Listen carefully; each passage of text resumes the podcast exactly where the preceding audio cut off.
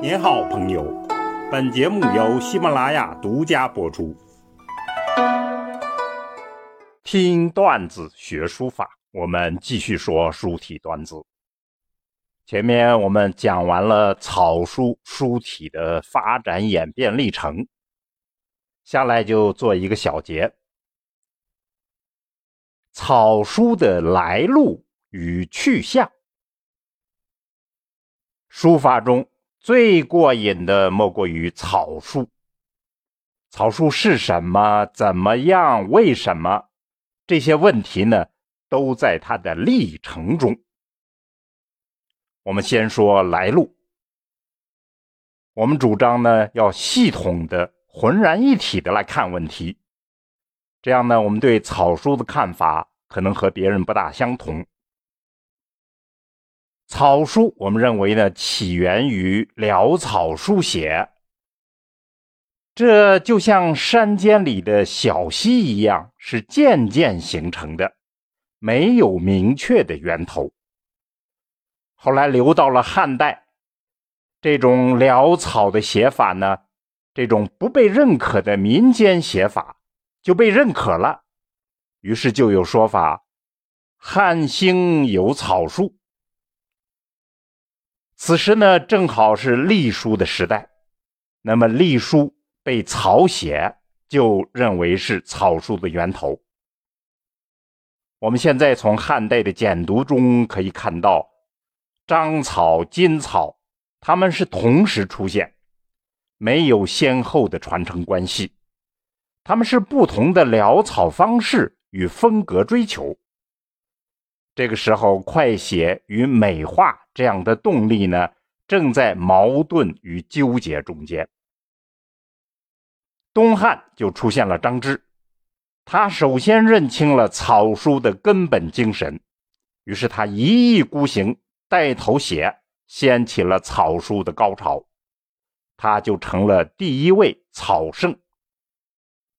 这里大家要注意呢。书法史上只有草圣，没有别的书体可以称圣，就是因为呢，草书是极难极复杂的一种书体。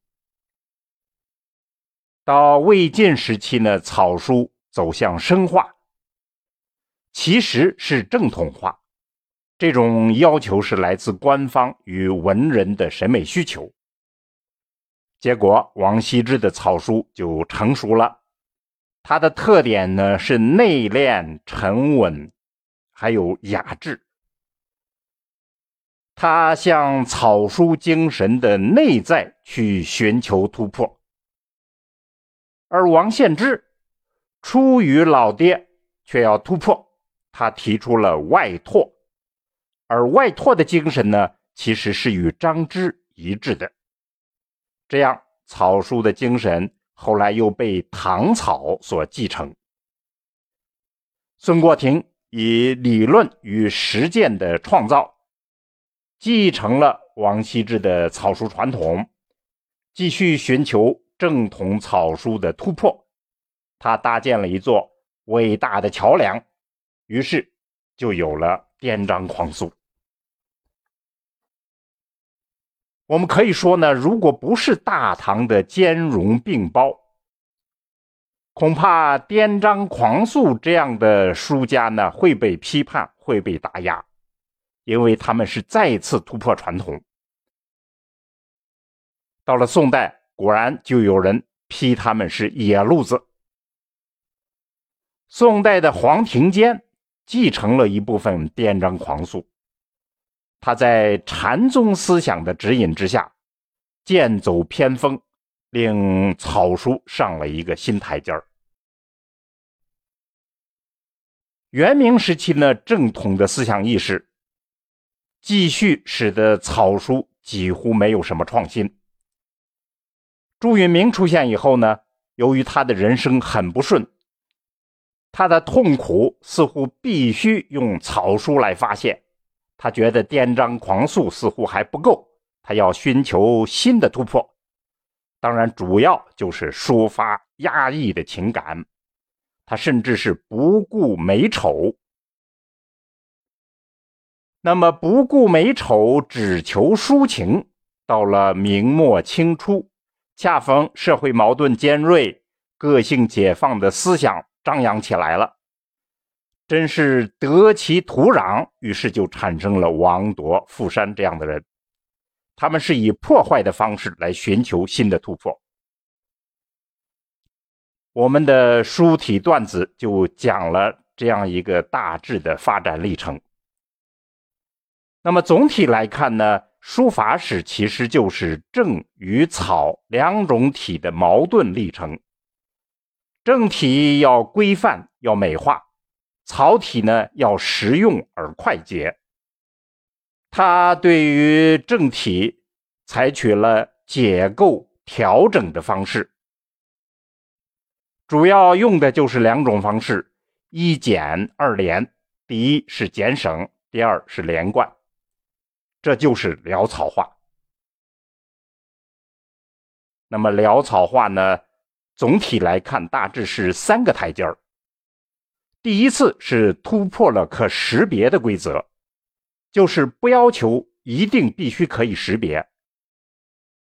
第二呢，就是突破了单字的完整性，就是要求呢单字不一定保持完整。第三就是突破了分行的章法。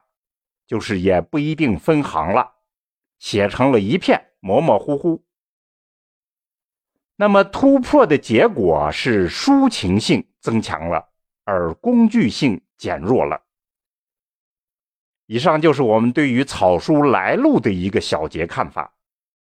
那么草书的去向会怎么样呢？目下来看呢，可怕的现象出现了。书写这件事儿呢，已经渐渐失去了实用性、工具性。草书可以说是面临了更大范围的自由。于是就有人认为呢，纯艺术的时代来临了，很多人就开始疯狂的试水。但是呢，一定要注意，自由有一定的底线。如果是完全突破了底线，丢掉了实用，那么书法艺术可能就要消亡了。我们必须为此而敲响警钟。那么草书到底如何创新再上台阶呢？苏轼说过：“智者创物，能者树焉。”就是说，智者。能够创立新物件而能者呢，只能是顺其道而行之。那么谁是智者？我们想呢，智者最少是博古通今。历史上的草书形态，你必须完全掌握，一定要精通，这样才有可能。否则的话，还是要遵守纪律，按规则来写，述而不作。好，听段子学书法，我们下文再见。